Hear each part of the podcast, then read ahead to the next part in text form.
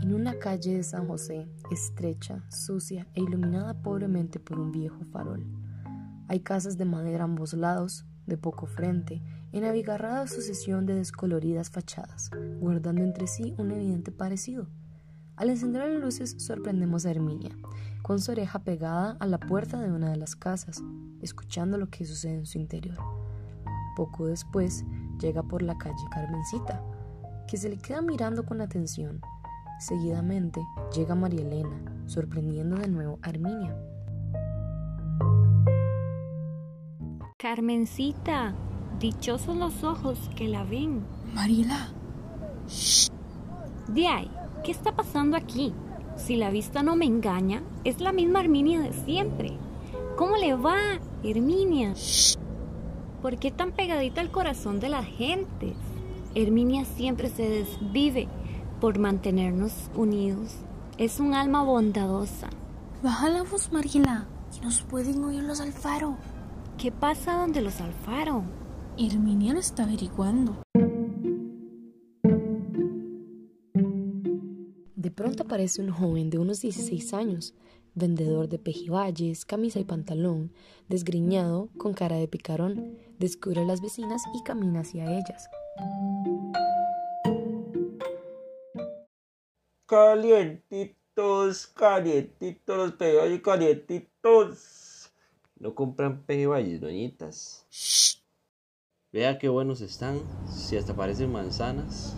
Pintilla, date de aquí.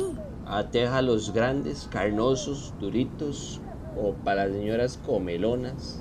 No oíste que te movieras de aquí. ¿Y qué está haciendo, doñita? ¿Qué va a estar haciendo? Oyendo. Seas tonto. A su edad no le da vergüenza andar fisgoneando. Dios, deja que le importa impertinente. Mejor vaya y quítese las costras. El locochoso se me quita con jabón, pero lo metiche solo a palos.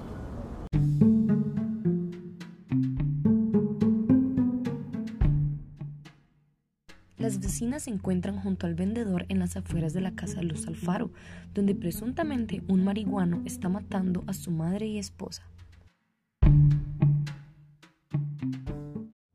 ¡Ay, Jesucristo, que las están matando! ¡Socorro! ¡Policía! Un marihuano que mata a su madre. Y también a su esposa. ¿No oyen eso? ¿Qué? Me parece oír una sirena, yo voy jalando de aquí.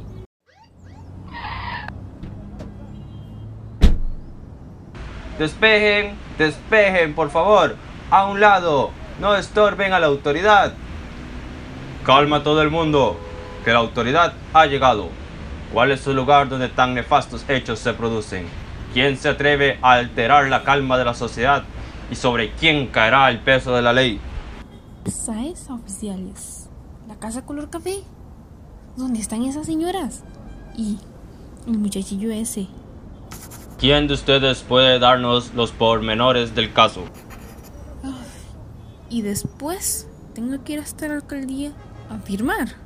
Por supuesto, señora. Disculpe, ¿cuál es su nombre? Me llamo Carmen, pero yo no he visto nada.